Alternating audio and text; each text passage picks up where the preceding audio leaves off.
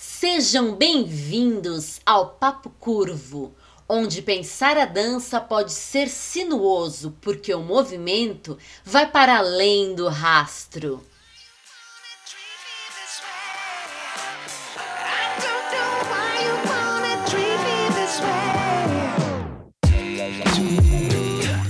Papo Curvo, o papo mais fora da linha para os amantes de boas conversas dançantes.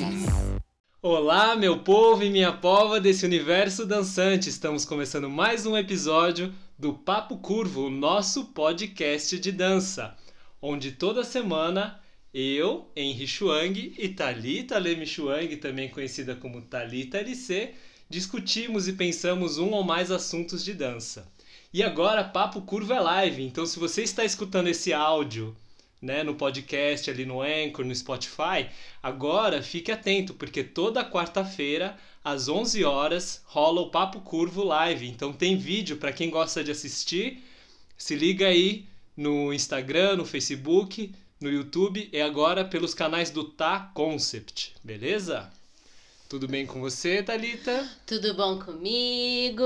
Sejam bem-vindas e bem-vindos, meus e minhas dançantes. Eu espero que vocês estejam bem, né? O comércio tem coisa que tá abrindo aí, mas a doença, o Covid não foi embora. Então usem máscara Cuidem da saúde, que é muito importante. E vamos que vamos. Sejam bem-vindos. Quem tá chegando, vai chegando. A gente tá longe da câmera, então não vamos conseguir interagir com vocês, enxergar os nominhos de vocês, mas sejam bem-vindas e bem-vindos ao Papo Curvo, que, como o Henry Schwang disse, agora será live às quartas-feiras, 11 horas da manhã, mas o áudio será liberado, né?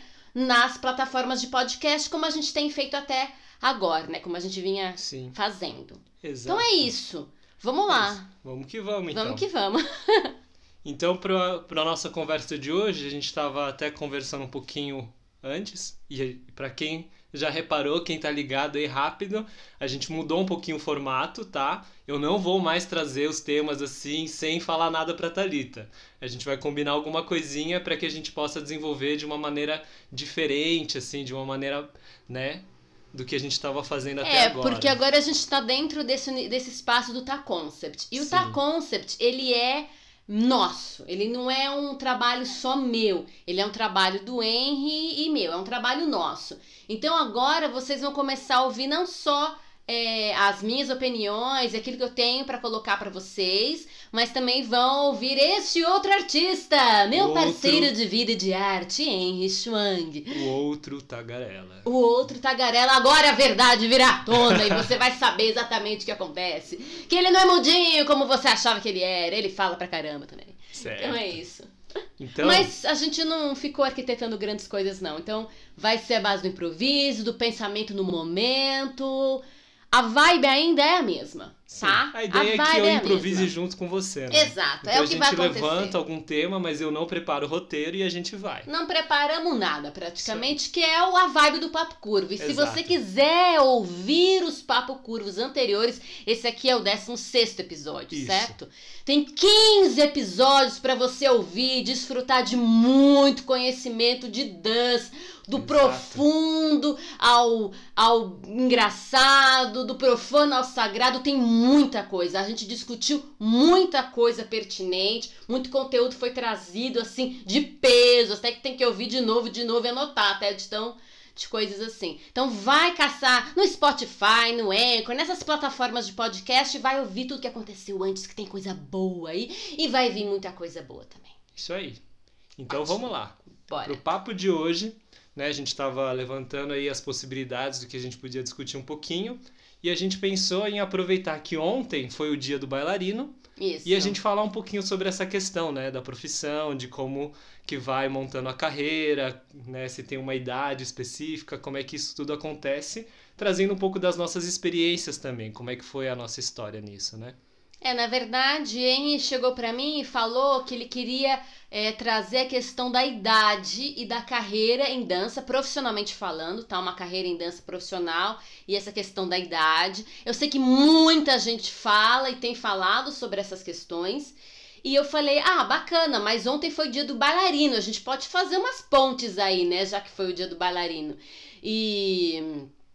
E é isso, né? Então vamos, vamos pensar um pouquinho. Por quê? Porque Henry e eu, a gente já aos olhos de algumas pessoas nessa carreira, eu espero que em pleno século XXI sejam menos, o número, Sim. seja menor, né? Menos pessoas, o número de pessoas que pensam dessa forma seja menor. Mas enfim, é, a gente já é a gente já tem mais de 30. Ambos têm mais de 30 e nós temos uma carreira que já passou por várias é, várias frentes, já teve Sim. várias várias roupagens Exato. na nossa carreira de dança e a gente está sempre ressignificando e reconstruindo. E agora a gente está reconstruindo e trazendo novas roupagens e olhares para nossa carreira mais uma vez. Exato. A gente passou esse um mês aí, um mês e pouquinho no Thalita LC. Nossa, né? você viajou, a gente ficou três meses. Foram já. três meses, gente, São foi tão três rápido. meses de trabalho. Que loucura.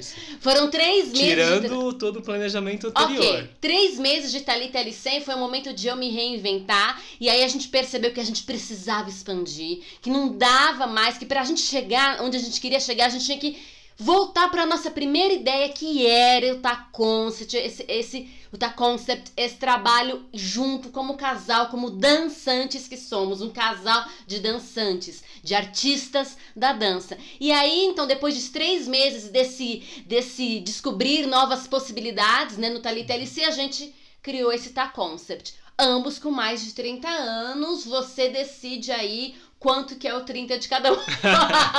trinta e tantos. Os trinta e tantos Ou como de cada Chaves, um. trinta e todos, né? né?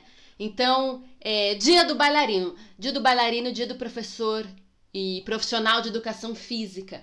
O uhum. dia do bailarino, se eu não me engano, começou como o dia do bailarino clássico, se não me falha a memória. Mas hoje a gente coloca para todos os dançantes, né? Algumas pessoas não querem. Alguns dançantes eu sei que não querem comemorar o dia por do bailarino do nome, por causa do nome, por questões bailarino. históricas e tal, então prefere ficar longe. Uhum. Mas é Dia de quem dança, né? Uma comemoração dessa profissão, eu acho que é nacional, eu não vi nada internacional em relação a isso, então eu acho que é uma questão realmente nacional, né? Daqui. Uhum. E, enfim, é uma carreira que exige muita labuta, é, muita resiliência, resistência e acho... consistência e vários ênsias aí. Mas isso é interessante. Quando a gente fala de resistência, de resiliência, eu acho que muitas vezes as pessoas pensam principalmente no aspecto físico da coisa, né?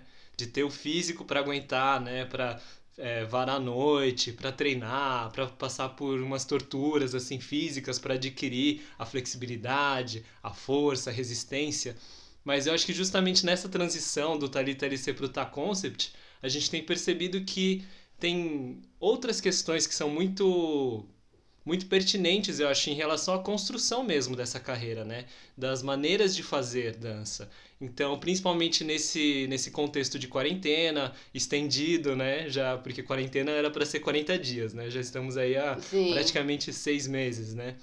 Então, isso vai trazendo novos desafios e novos fazeres, né? Novos aprendizados. Aí tem que ir lá além de você ser bailarino, professor, né, coreógrafo, você tem que virar marqueteiro, é, produtor, editor, né, fotógrafo, enfim, e todas essas outras frentes que fazem parte, né, de um, já faziam parte de uma, digamos, de uma produção espetacular, mas normalmente você conta com profissionais específicos para lidar com cada área.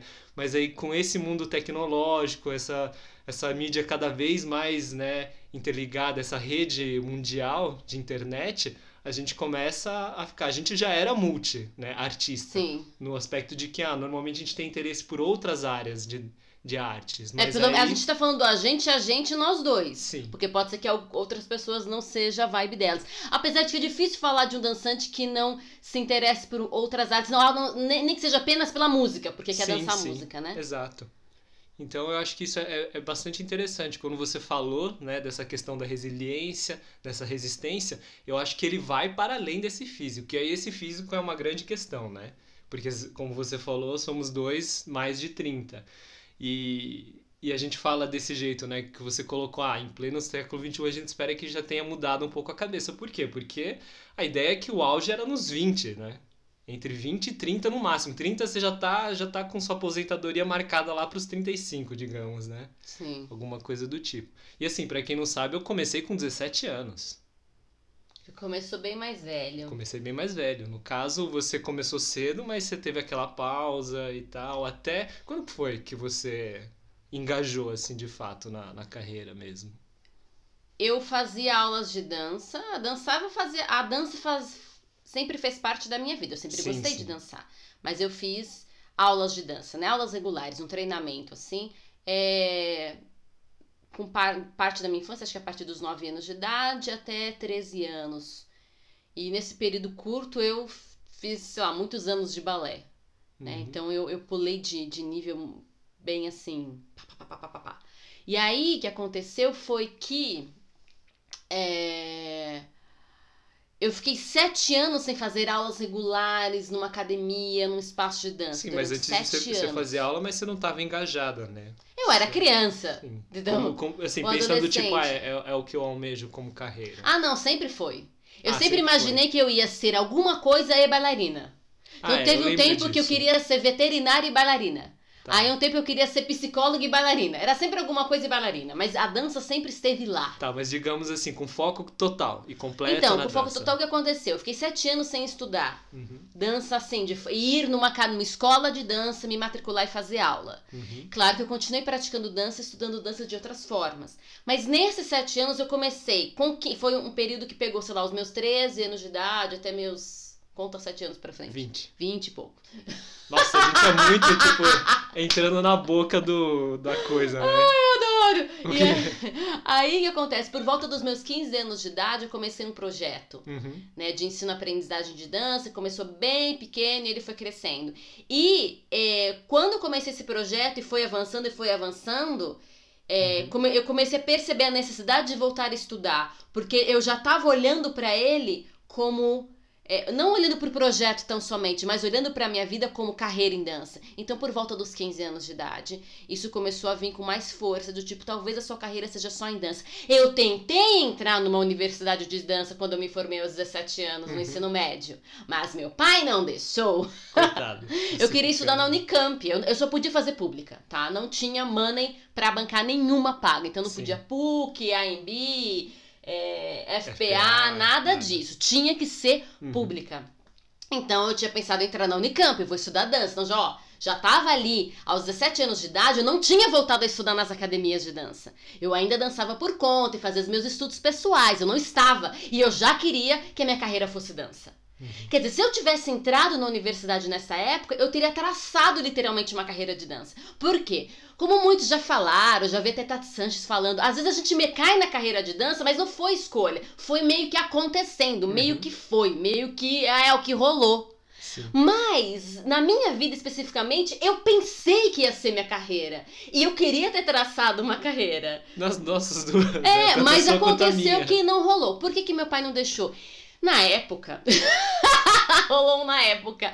Na época, é, era muito complexo essa questão de se deslocar. Sim. E meu pai morria de medo, entendeu? Quando- Aí eu, eu optei estudar letras na USP.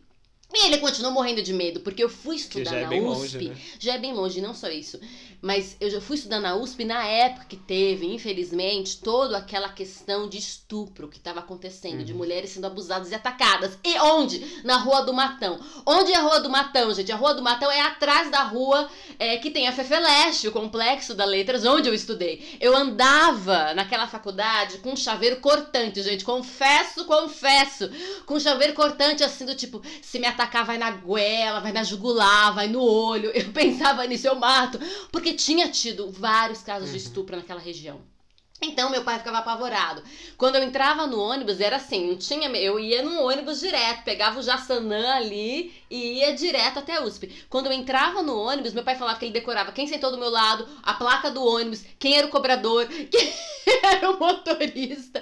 Ele decorava a cara de todo mundo pra ter certeza. Enfim, tinha, ele tinha os medos dele. E pra Unicamp, mas nem sonhando, entendeu? Sim. Naquela época ainda nem sonhando. E mesmo, além do deslocamento, mas mesmo se tivesse que, que residir ali, né? Tem um Exato. gasto, então ele não quis, não quis, foi contra. Não tínhamos dinheiro para pagar públicas, Uhum. né? É... Pra pagar particular. Ah, perdão, para pagar particular. Então a gente, então público. eu fui para a minha segunda paixão, que era o texto, que eram Uhum. as letras e Certo. tal. E lá eu mergulhei no japonês que eu sempre quis estudar. Só que também por bubufunfa, porque a gente pegou um período bem difícil, né? A gente perdeu muita coisa, a gente perdeu casa, a gente perdeu Uhum. carro. Aconteceu, né? Foi um período de transição. Mas foi justamente nesse período de transição e de dificuldade que me veio o desejo de eu quero seguir uma carreira de dança. Só que aí foi indo, né? Aí eu fui no projeto, aí em determinado momento, por volta dos 20, eu preciso voltar a estudar.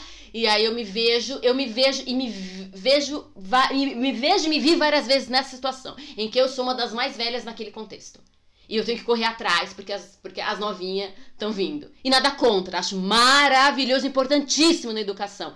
Mas eu sempre me vi nesse contexto de e agora que eu faço? Mas é- E pá, pá, pá, acho que é justamente por causa disso que tem esse estereótipo, né? De que, ah, os 20, né? 20 e 30 é o prime. Porque é, o pessoal que tá chegando, né? Com 15, que tá começando mais cedo, sei lá, 12 anos, é uma idade muito boa para se aprender. Então a pessoa se desenvolve muito rápido. Sim. E, e pensando assim, a gente com, com os 17, 20 e tantos anos entrando numa turma com essa galera que tem um- uma certa facilidade, né, ne- nesse, nesse período de aprendizado, realmente, para mim foi a mesma coisa, assim, é tipo, corre atrás. A turma que. Porque eu comecei.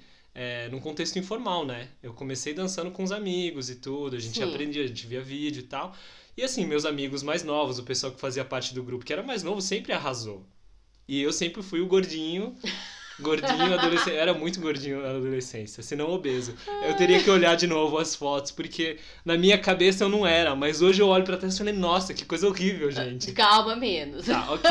Mas, mas enfim. Mas, Mas é como tinha... coisa se sentir, independente Sim. da questão de imagem. A gente não quer Sim, sim, fazer não, não é body isso. shame, ok? Não é Não, nada não é disso. isso. É como a pessoa se Sim, sentia. sim, porque... E, e você se sentia também, porque isso existia, né? Ai, não, Porque b-boys isso- tem que ser, né? É, porque na verdade isso, isso ele aparecia como dificuldade dentro da minha execução também. Não era só uma questão de, ah, eu, eu, Eu- acho que eu tô... Tô Mas- feinho. Mas assim, eu, eu era bem resolvido com isso. Eu tinha essas dificuldades, mas eu amava comer. Ainda amo comer. E, e, tipo, e pra mim assim, ah. Você era eu, realmente resolvido? eu era bem resolvido com, Com- com isso. a Com, com a pancinha. E assim, eu ficava chateado de não conseguir executar tão bem as coisas. Mas eu ficava ok porque eu gostava de comer e, e eu tava feliz com a minha comida, entendeu? Entendi. Apesar de. Porque, é, independente do, do amor pela comida, a dança, ainda que tenha aquelas dificuldades, eu ia progredindo. Não era como se eu tivesse estancado e não estava desenvolvendo nada justamente Tá. por causa dessa questão. Eu percebia como uma questão que dificultava, mas aí eu ralava muito, entendeu? Então eu sempre fui de ralar muito, justamente porque eu sabia que eu gostava de comer e que eu tinha essas dificuldades. Então eu ralava e ralava e ralava. E os meus amigos novinhos, magrinhos, tudo assim. Ah, faz um mês que eu não treino. Aí aparece e começa a fazer um monte de, de coisa nova. Eu falei, meu, como assim você não tá treinando? Eu tô me matando aqui 3, 4, 5, 6 dias da semana, entendeu? Várias horas. E vocês estão arrasando e eu tô assim, mais ou menos. Pô, entendeu? Então, é uma questão, mas eu acho que tem muito a ver também com como que a gente aprende, né? Ah, eu acho que tem a ver com como que a gente aprende e eu acho que tem a ver, aliás, ho- hoje quase que isso se configura como um tipo de certeza até, tá? Uhum. Que na verdade é os nossos credos e as nossas crenças e aquilo que nos foi ensinado. Sim. Então, por exemplo, é, existe uma, um tipo, um tipo, tá? Tô usando essa palavra de facilidade na infância e na juventude para aprendizado, existe. Mas também existem dificuldades. Existem também limites. Limites do tipo, é, até que ponto eu ensinar isso para uma criança, para um adolescente, não é um, um fator que pode, que limita a, o desenvolvimento daquela criança. Então, em, em, que, em que sentido e até que ponto isso vai colaborar Sim. com o desenvolvimento, com o crescimento e até que ponto é essas informações dessa maneira apresentadas dessa maneira vão na verdade podar. Uhum. Todo o processo é de educação. Não existe, ai, uma dança pior. Tudo é educação, gente. Nasceu, começou a ser educado. Nasceu, começou a montar a coisa. Aliás, Sim. desde mesmo antes. Já vem com código genético, já vem com a experiência da mãe, né? Na vivência que ele teve ali dentro da barriga da mãe. Então, já tem o processo de educação se dá o tempo todo. Mas, é quando eu tava falando sobre crenças, porque o que acontece, né? Então, existem, existem tipos de facilidades, existem as dificuldades, né? Que eu Sim. acabei de colocar. Da mesma forma, na fase adulta. Sim. Existem tipos é, de facilidade também que só um adulto vai apresentar. Uhum. Que só alguém mais velho vai apresentar. Né? E às vezes não necessariamente tem a ver com o corpo, apesar que existem facilidades que dizem respeito ao corpo. Às vezes essas facilidades dizem respeito a, a questões mentais, de Mas é porque tá maturidade. tudo ligado, Porque né? tá tudo ligado, porque a gente é uma amálgama, a gente é uma coisa una. Então, por exemplo, é. ah, qualidade, é, multi, multitasking em, em- em dança, aprender várias dessas ao mesmo tempo, dizem que talvez seja mais fácil para pessoas mais novas. Mas uma vez que um adulto foca, é muito difícil um jovem superar o foco. Pira, perdão, babei. babei mesmo no marido, oh meu Deus. É muito difícil um jovem focar tal como um adulto foca muitas vezes. Dependendo de- até- desse adulto, né? Da- da- é muito, então, hoje, é, é- o que eu quero dizer é que hoje. é, e, por exemplo, vamos lá, trazer só mais um, né? Facilidades do, do adulto aprender. É, o desenvolvimento psicomotor já se deu também, e, e algumas coisas já se foram. Só que a gente também tem que pensar que nada se estagna. Então, uma vez que a gente pensa que é, o corpo e nós mesmos, nós, nós inteiros, é, podemos é, é, sempre estar em processo de desenvolvimento, quando a gente hoje, hoje a gente sabe que, que, a gente, que a regeneração é possível, que a Sim. regeneração celular é possível, hoje a gente sabe que não tem necessidade de ficar estagnado. Uma vez que isso é verdade hoje, então é, não se trata. É, o quando, né? A, a idade hoje não me parece um fator tão limitador. E o como é a grande questão. Se a idade não é mais um fator é, que limita o aprendizado e o desenvolvimento em dança, então, é, o que, que vai fazer diferença? Os comos. Porque, de repente, esse como aí que a gente conhece não é interessante para um adulto, mas um outro como vai fazer com que esse adulto se desenvolva nessa técnica que ele tá, nessa dança que ele quer fazer agora e bah, suba, entendeu? E foi mais ou menos essas realidades que eu vivi por ter ficado esse gap de sete anos sem dançar, ter voltado a dançar, assim, em estudos, né, programados, né, é, curricular, digamos assim, mais velha. Sim. E aí foram os comos que fizeram, na verdade, eu chegar. E hoje eu acho que eu tô no meu auge. Sim. É, eu acho que, que, que além dessas questões que você pontuou, porque tem uma coisa que acho que a gente tem que pensar com muito cuidado, que é essa questão da idade como maturidade, né? Porque às vezes a gente pensa, ah, o cara tem 40 anos, tem 50 anos, já é um senhor, já é um tio. Mas dependendo da maturidade, né, da, da cabeça, de como a pessoa se desenvolveu, às vezes é um adulto, é um velho e ele tem uma cabeça de uma criança. Não no bom aspecto de, de ter a criatividade, ser é, bem-humorado e brincalhão e estar disposto, mas de ser birrento, de dessas qualidades diferentes, né? E vice-versa, às vezes tem uma criança que já tem essa facilidade da idade de aprendizado de algumas potências, mas tem uma maturidade intelectual Sim. de entender, porque tem uma coisa que vai desenvolvendo ao longo do tempo que normalmente é um pouco mais claro, porque assim, ok, o intelecto normalmente a gente acha que é, mas a gente se surpreende em muitos casos. Mas uma coisa que de fato se desenvolve mesmo é a questão da comunicação, porque ele diz respeito a repertório. Então, quanto mais a pessoa viveu, mais repertório ela tem. Se ela, Ainda né? que se ela se debruçar e utilizar daquilo, ela vai desenvolver. Porque em comparação com uma pessoa muito nova, não tem repertórios, né, grande assim, vasto para analisar. Então, essa questão da maturidade, que normalmente é confundido com, com essa questão da idade, que é às vezes eu acho que uma linha um pouco tênue nesse nesse lugar, né? Porque tem uma maturidade que a gente pensa, ah, física, intelectual, mas aí tem espiritual, que aí vem o lugar da crença, né? Porque quando você acredita realmente que ah, eu não sou mais capaz, eu não vou conseguir me desenvolver mais, eu não, né, tal, e aí o corpo e a mente fala, então, já que você acredita, pum, ele cria uma parede intransponível, né?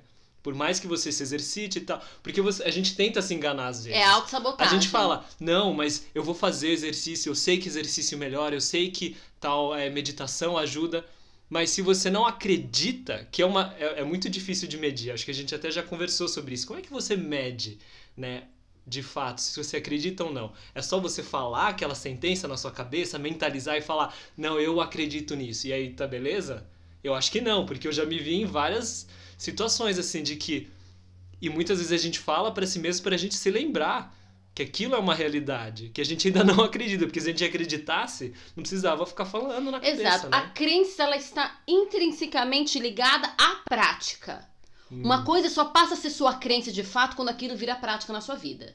Então você fala, ah, eu acredito que a, que, é, né, que até foi uma coisa engraçada, uma história, eu não vou poder revelar nomes, mas é, eu poderia revelar dos nomes, mas talvez que, enfim, Não, sem nomes. sem nomes. Mas era uma coisa então a seguinte, é, vamos supor, práticas somáticas, né, práticas Hum. holísticas para restauração do corpo. Certo. Aí teve a história de uma uma amicíssima minha amiga e irmã. Ela sempre faz uso de práticas somáticas para as questões pessoais dela de corpo. Uhum, E aí uma outra pessoa que é muito conhecida na dança uhum. virou pra ela e falou assim: "Nossa, mas esse negócio, né, resolve pra você o tempo todo, tudo, tudo ele consegue resolver na tua vida, essa prática somática consegue resolver tudo na sua vida". Agora o mais engraçado é que essa pessoa famosa da dança também pratica ou diz praticar ou levanta a bandeira da educação somática. Uhum. Mas peraí, você levanta a bandeira da educação somática, você devia crer Que ela funciona é, e que ela ainda que resolve. seja outra prática somática que Uhum. essa minha amiga faz para essas questões mais de eh, restauração do corpo, de dor e tal. Você, como alguém que levanta a bandeira da educação somática, tinha que acreditar, certo? Que é possível sim restaurar saúde e vigor a partir das práticas somáticas. Mas veja que veio uma fala de, mas peraí, isso aí resolve tudo? Então, assim, no caso dessa minha amiga irmã, ela, ela acredita e isso é prática na vida dela. Uhum. Então, às vezes, a gente levanta a bandeira e a gente fala coisas, mas no nosso fazer diário a gente faz exatamente o contrário. Então, desculpa, você não acredita nisso, porque só há crença de verdade quando isso se traduz num fazer. Uhum. Você ainda não acredita 100%. Você pode ter um processo, você pode validar o pensamento. Não, eu valido, né? Eu, então, é eu acreditar no, no aspecto de teoricamente, Teoricamente. conceitualmente entender que isso é válido, que isso é o quê? Que isso é chuchu beleza. Então, Que chuchu tá be- justificado, que que tá- tá é, faz sentido, é, faz sentido total, é comprovado, é cientificamente comprovado que isso aí faz bem.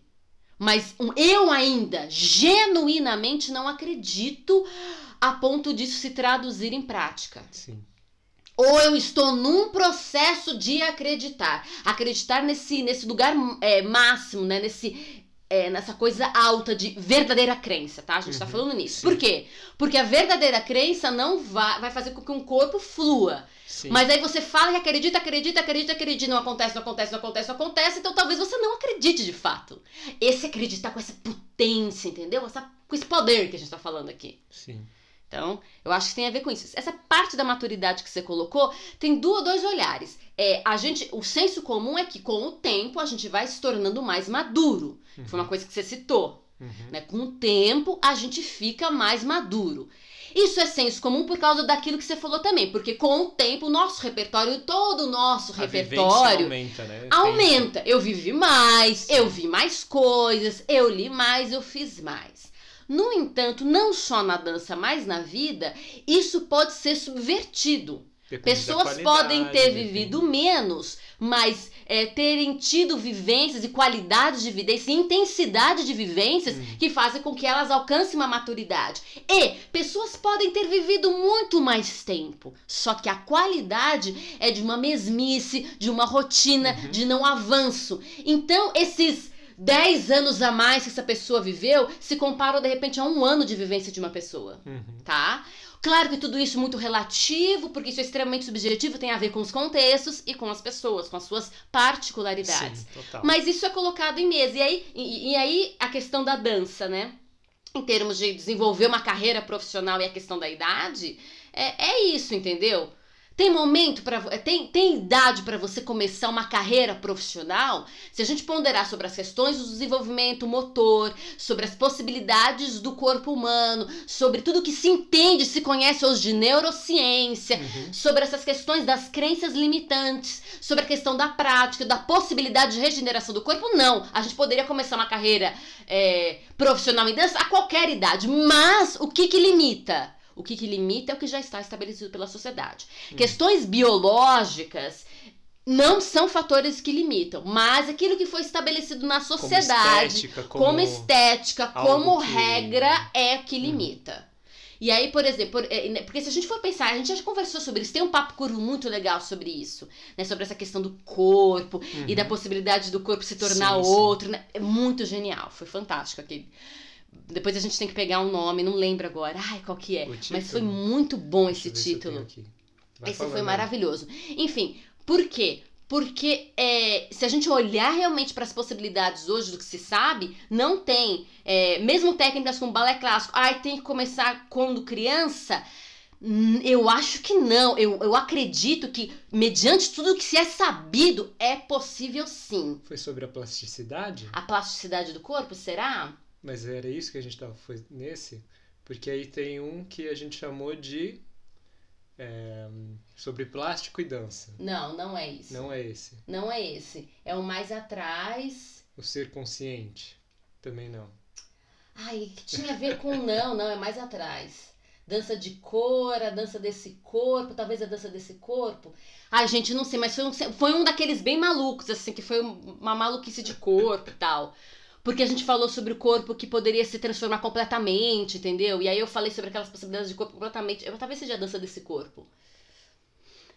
Enfim, vão ouvir o Papo Curvo, porque foi uma alucinação sobre neurociência, uma coisa muito louca. Enfim, aí. É... Ah, meu Deus. Enfim, então eu acho que não, acho que é possível desenvolver. Não, é melhor quando é criança. Mas quando a gente pensa nisso, porque a gente pensa no trabalho que dá moldar um corpo. Mas hoje que a gente sabe que o corpo é plástico, uhum. que o corpo é moldável, que o corpo regenera, que é possível fazer essas coisas a partir de outras entradas, então é possível uma pessoa virar um bailarino clássico como adulto. Mas a sociedade, os fazeres, os modos de fazer, estão dispostos a desenvolver metodologias para tal? Existe é, disposição em desenvolver, é, em expandir o tempo útil de uma companhia, de um uhum. dançante. Então são outras questões, não são questões de corpo Sim. que estão que limitam a expressão artística e a possibilidade de desenvolvimento de carreira. O que está limitando é, na verdade, imposições é, que, estão, que são estruturais ali na sociedade. Aquilo que se entende por estética, aquilo que se entende por beleza, aquilo que se entende, mas que hoje é comprovado que não é verdade, em termos pelo menos biomecânicos, tá?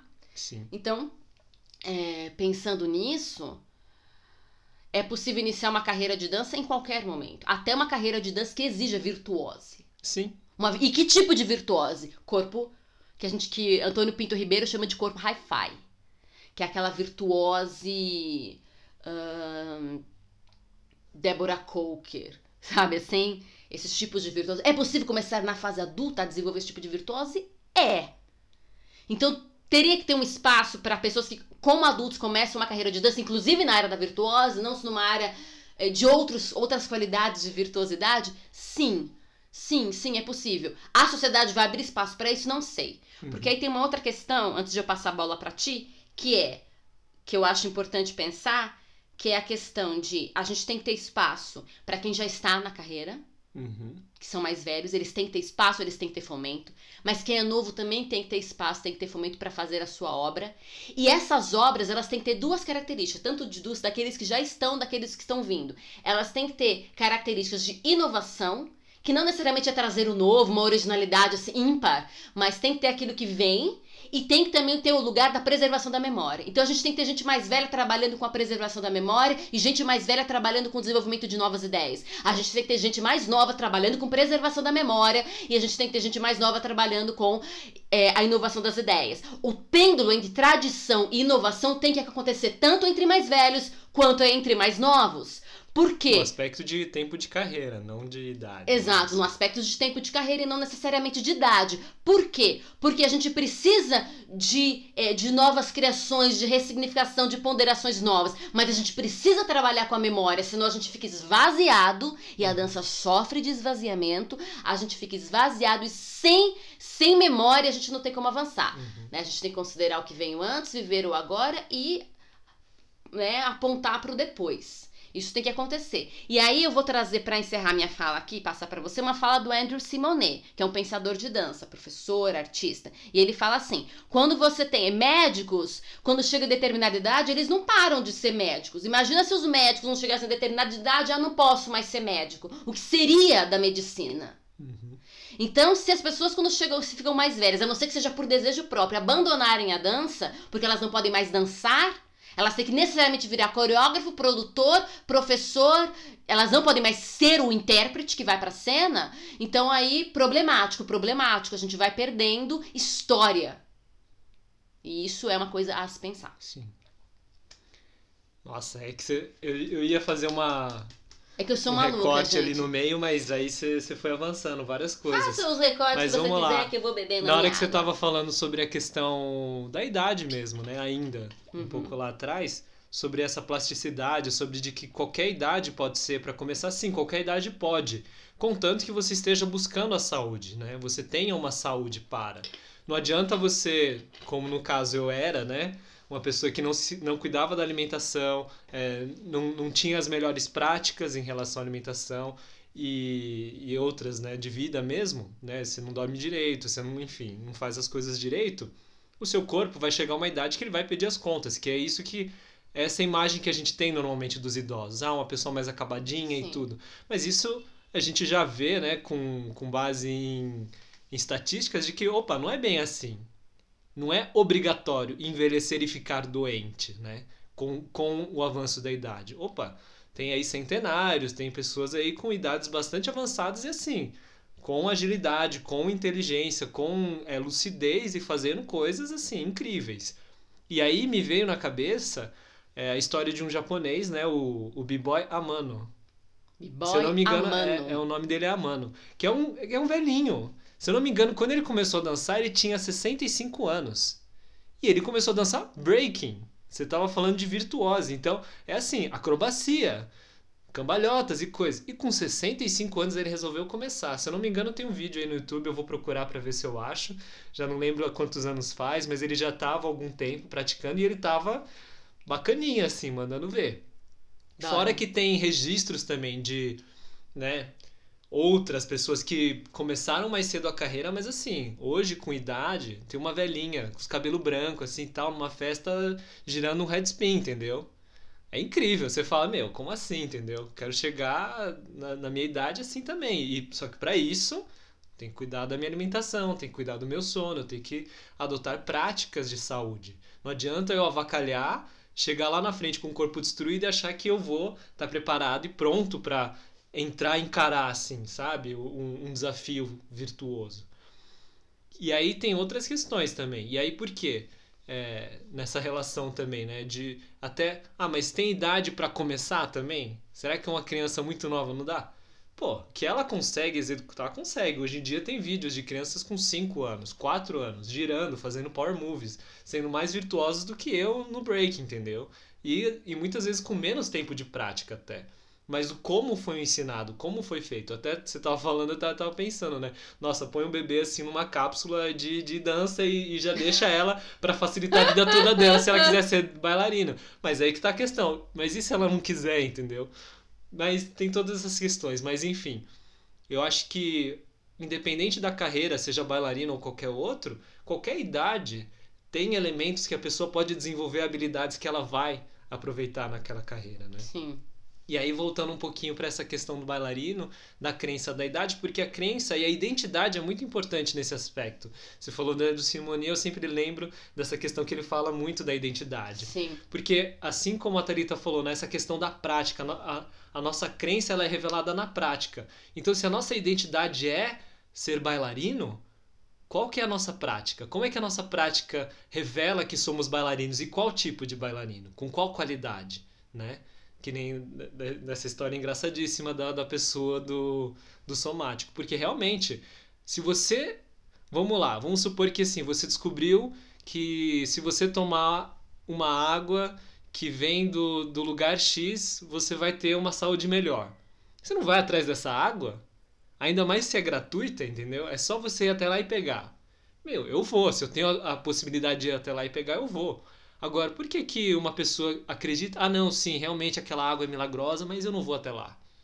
Opa, peraí, você não, não acredita de verdade. Você fala que acredita, mas você acredita mesmo? Quem não quer um vidão? Quem não quer ter saúde? Quem não quer ter vida boa?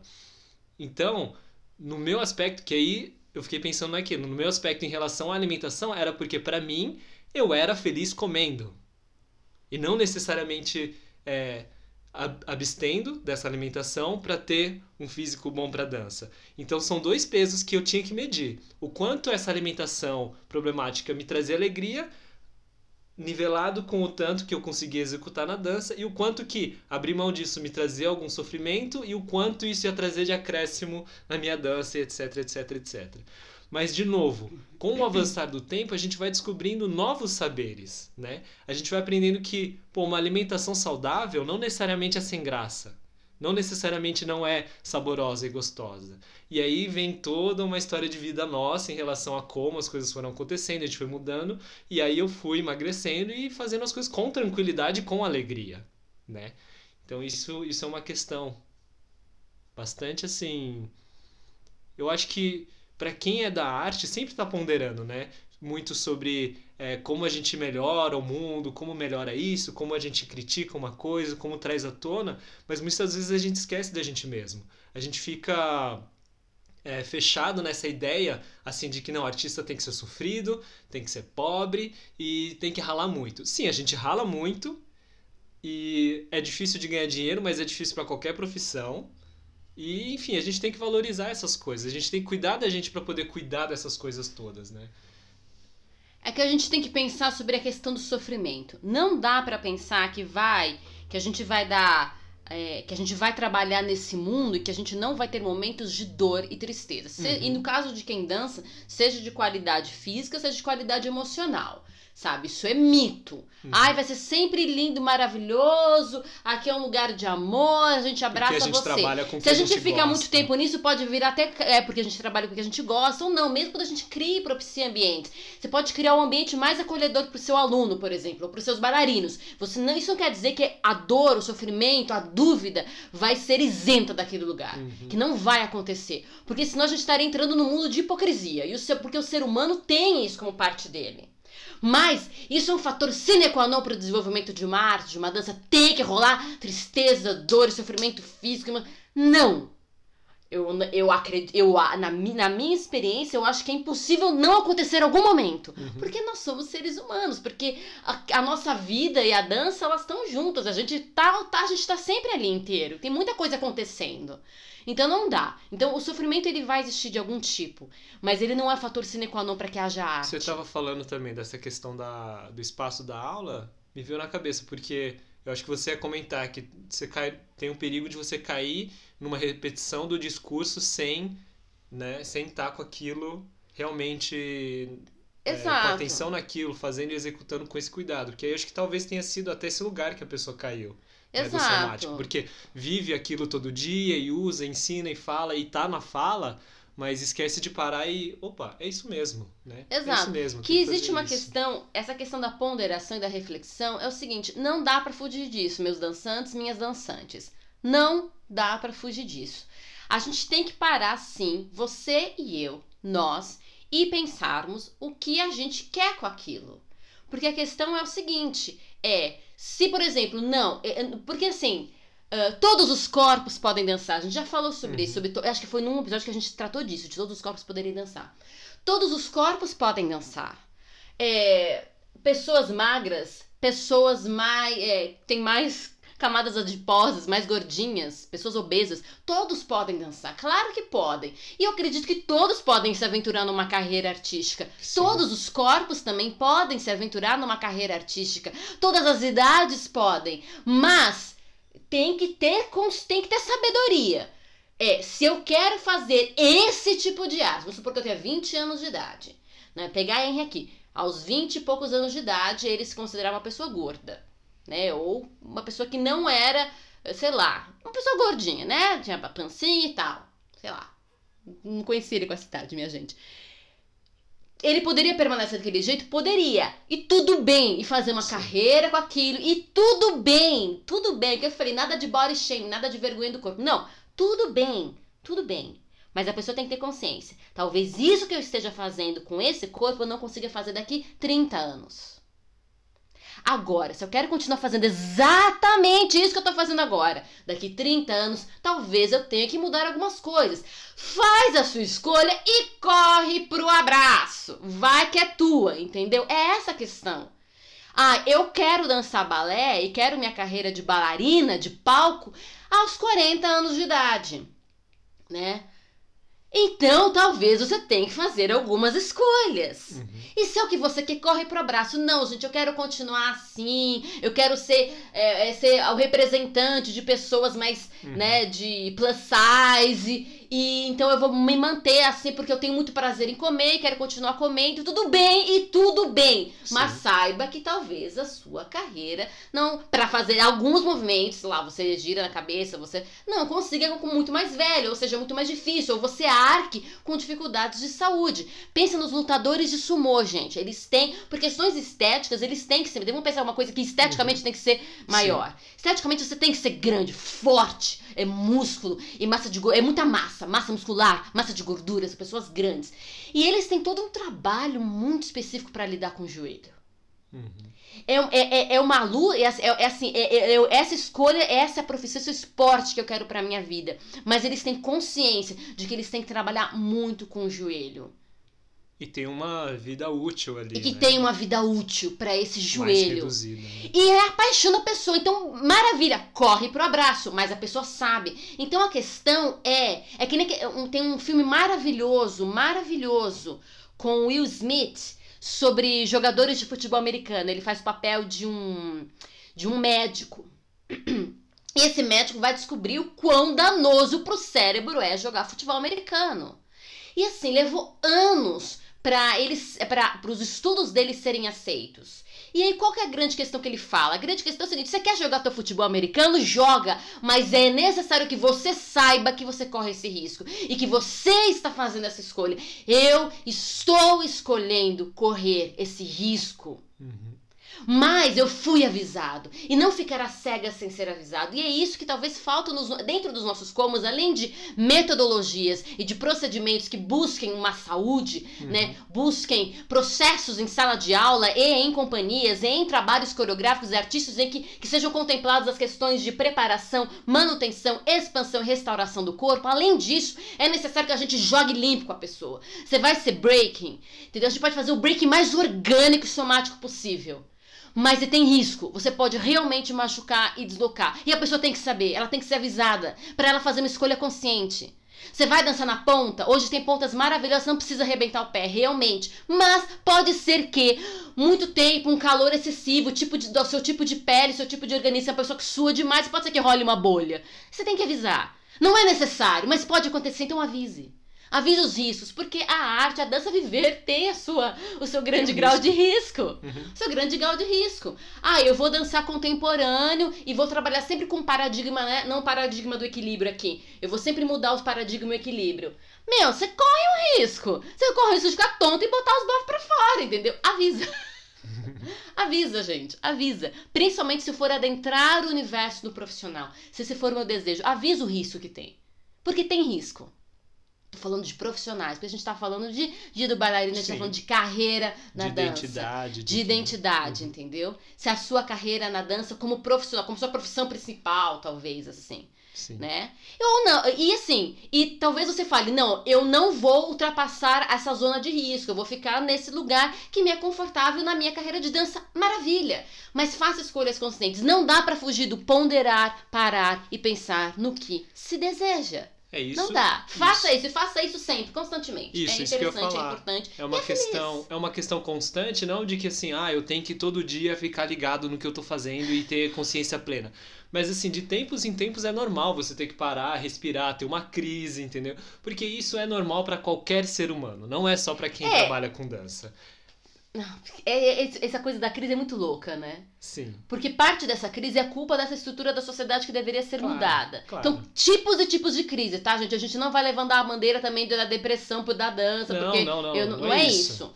Mas é Tá. questão de que todo ser humano, em algum ponto da sua vida, com muita consciência ou com pouca, você para e você tem um momento de tipo, o que, que eu estou fazendo? Sim. Entendeu?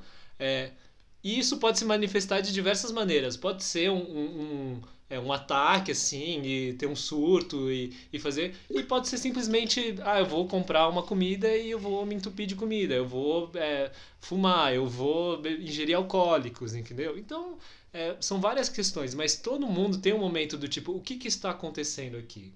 é muito, eu acho muito difícil, né? E, e assim, porque eu, eu, eu, já passei por muitos eventos e todas coisas de, é, de lidar com muitas pessoas ao mesmo tempo. E, e eu acho que é difícil, né? Você nunca ter um momento assim na vida, sabe? Sim. De parar e pensar, assim, e, e questionar. E aí, assim, seja buscar e conversar com outras pessoas, com semelhantes, com amigos, com familiares, mas sempre tem esse momento. E aí reconhecer que tudo bem ter esses momentos e que eles são importantes realmente para você parar e ponderar do tipo, é isso realmente que eu quero, né? Que é esse lugar do é essa escolha que eu tô fazendo, é isso mesmo, né? Porque se eu, se eu não fizer nenhuma mudança, eu vou continuar caminhando nessa direção que eu já tracei lá atrás, consciente ou inconscientemente, né? Que nem no caso de, de bailarinos que entraram no, no mundo da dança porque caíram e foram.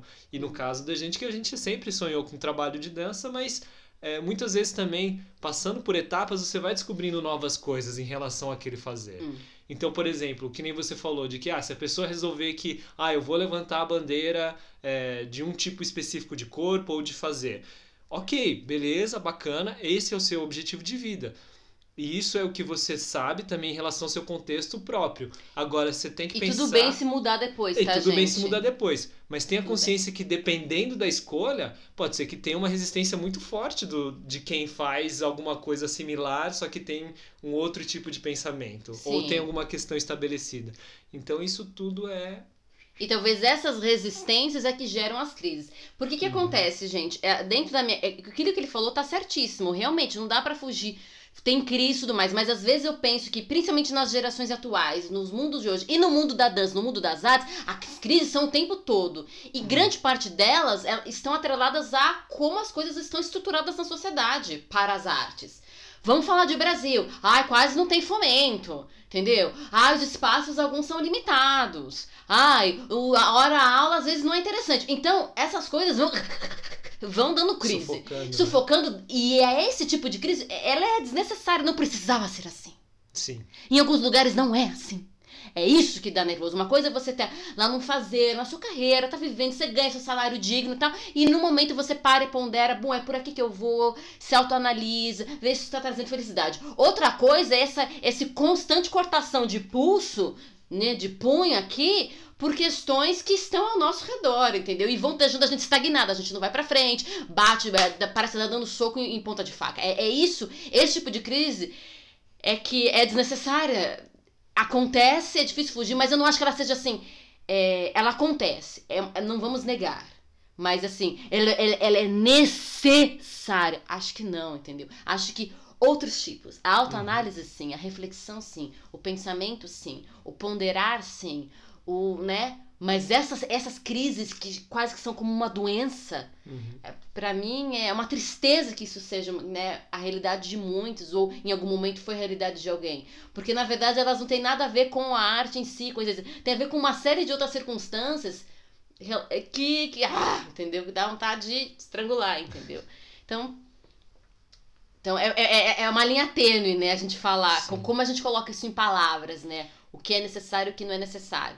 O tudo bem mudar, gente, porque tudo bem que muda. A única coisa é que na hora que mudar, talvez haja realmente é, resistências não, vai... da parte dos outros e da sua própria parte, né? Sim. Pô, agora eu quero outra vida. Mas vamos lá, vamos que vamos. É, mas eu acho que é porque viver sempre exige, entendeu? É. Seja você continuar no caminho que você tava, porque se você teve um, um momento assim de eu acho que não é bem por aqui, é porque aquilo não tá sendo tranquilo também. É. Não tá sendo. Aquilo te exige, ainda que a pessoa fale, ah, mas é porque a minha vida é muito é muito igual sempre, eu já tô muito acostumado.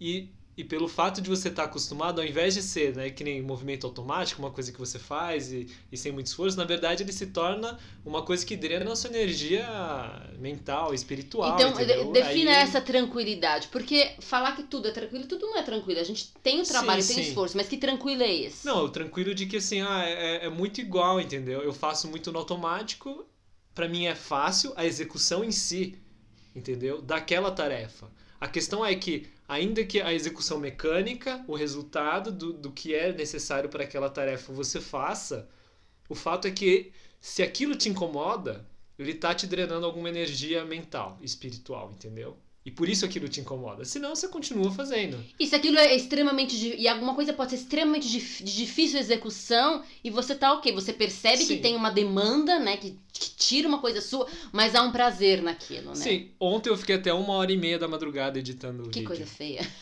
devia dormir. Eu fiquei, devia Sono dormir. reparador. Eu comecei, eu comecei acho que era oito. Não, eu comecei mais cedo.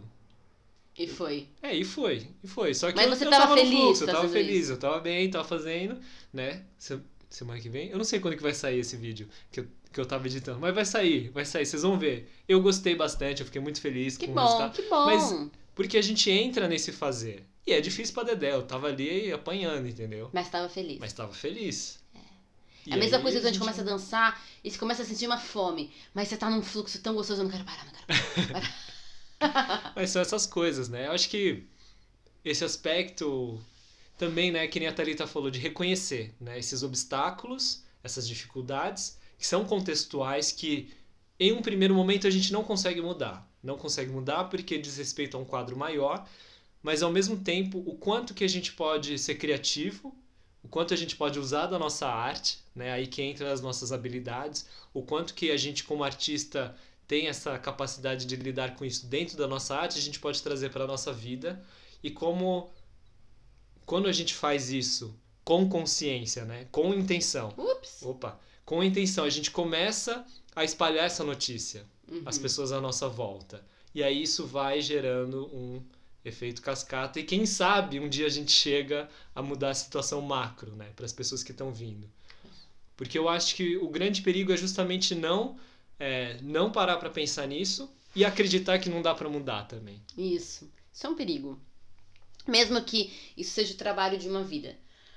Também é uma questão de o que até onde você vai Contribuir abraçar, também. contribuir, né? Em que frentes você vai atuar como sacerdote, quais não. Sim. Não dá pra ser sacerdócio em tudo também. né? Uhum. É, e é isso. Realmente. É uma coisa muito louca, né, minha gente? Meus dançantes e minhas dançantes. Mas vamos em frente. Feliz dia do dançante pra vocês. Feliz dia do dançante. Ontem foi dia do dançante. Feliz dia do dançante, da dançante. E sigamos nessa carreira. Buscando fazer as melhores escolhas. Ponderar mesmo, não custa, sabe? Para, reflete, pensa. E buscando coerência. Porque coerência. Eu falando. Coerência significa que o seu trabalho ah, tem que ser sempre com a mesma cara. Não é esse tipo de coerência. Mas que a- os- as suas motivações elas estejam coerentes com aquilo que você fala, com aquilo que você faz, com o seu trabalho, com as nuances de tudo isso, sabe? Para que a gente possa viver aquilo que a gente acredita de fato. Então talvez a gente tenha que rever o que a gente acredita, né? É, en- entender os nossos, as nossas crenças, os nossos valores, as nossas identidades que vão ser, vão ser traduzidos nos nossos hábitos. Isso é importante. E esse tempo de quarentena tem sido importante para muita gente, isso tem sido uma coisa boa. Ruim, por um lado, e muito triste, mas para muitos uma coisa boa, porque tem dado para as pessoas esse momento, né? Momento que a gente teve com muita força quando a gente estava na China, né? de, de isolamento é, vários aspectos, né? Tem um vídeo sobre isso. Quem sabe a gente depois posta no, no Tá Concept, né? A Um gente vai vídeo sobre- passar todos passar eles. esse material sobre o a questão de isolamento na Uhum. China. Maravilhoso, maravilhoso, meus e minhas dançantes. Coisa boa é trocar e partilhar. É isso aí. Fala pra caramba, e aqui é praticamente uma luta de titãs. Se deixar, a gente fica aí horas, né? Mas o Instagram tem limite, então a gente tem que encerrar agora, né? Por enquanto a gente vai no Por tempo do enquanto. Instagram. Quem sabe um dia ele libera mais tempo pra gente. Pois é. Então é isso aí. Muito obrigado pela sua presença. Muito Sim. obrigado, Thalita, Muito pela obrigada a conversa de você, hoje. muito obrigada a vocês. Se você ainda não segue a gente, siga no Instagram, página do Facebook, no canal do YouTube. Tem muito conteúdo bacana que a gente está preparando. A gente vai começar a transportar também o que já foi produzido do Thalita LC também para o Tá Concept. Então vem junto, aproveita. E é isso. E é isso, Dança Gera Vida, Papo Curvo toda quarta-feira às 11 horas e o áudio desse episódio sai na semana que vem, na terça-feira. Isso. E amanhã tem quintal coreográfico, 11 horas. Quintal coreográfico, também. 11 horas, no mesmo horário. Mesmo bate-horário. No mesmo bate-horário, quintal bate-caverna. coreográfico. Pra gente pensar e fazer dança agora. Isso Yes. aí. Então, Grande até. beijo. Beijos. Esse foi o Papo Curvo, seu podcast fora da linha e certamente para além do rastro.